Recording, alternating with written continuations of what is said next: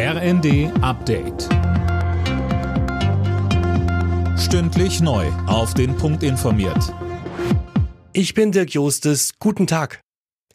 Der Tankrabatt bleibt. Das hat ein Sprecher der Ampelregierung klargestellt. Bundeskanzler Scholz erklärte aber, man werde genau hinschauen, ob die Mineralölkonzerne die Steuersenkung auch weitergeben.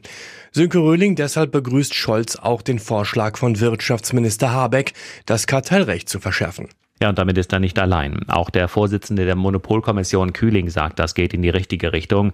In der Stuttgarter Zeitung macht er aber klar, dass das nicht kurzfristig wirkt und mit dem aktuellen Personal auch nicht zu schaffen ist. Der Handelsverband kritisiert dagegen, dass die Mineralölkonzerne auch dann belangt werden sollen, wenn ihnen keine Preisabsprachen nachgewiesen werden können.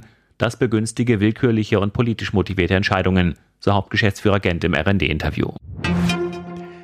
Die Inflationsrate in Deutschland liegt weiterhin bei knapp 8 Prozent. Das hat das Statistische Bundesamt bestätigt. Für die Wirtschaftsweise Veronika Grimm keine überraschende Entwicklung. Sie sagte im ZDF. Es war jetzt abzusehen, dass die Inflation jetzt nicht zurückgeht. Ähm, die Energiepreise sind weiterhin hoch, Lebensmittel äh, sind knapp, dadurch, dass ja Russland und die Ukraine auch weniger exportieren. Das trifft uns in den Preisen, das betrifft andere Länder, äh, in dem Hunger herrscht äh, und Lebensmittel auch wirklich knapp sind.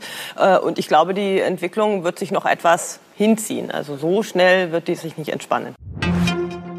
Die Verhandlungen zum Haushalt 2023 gestalten sich schwierig.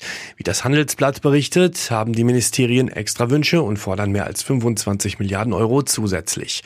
Die will Finanzminister Lindner aber nicht erfüllen. Er will die Schuldenbremse wieder einhalten. Deutschland gegen Italien. Dieses Duell steht heute Abend in der Nations League an.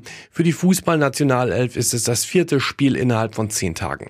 Nach drei Unentschieden soll endlich ein Sieg her. Anstoß in Mönchengladbach ist 20.45 Uhr. Alle Nachrichten auf rnd.de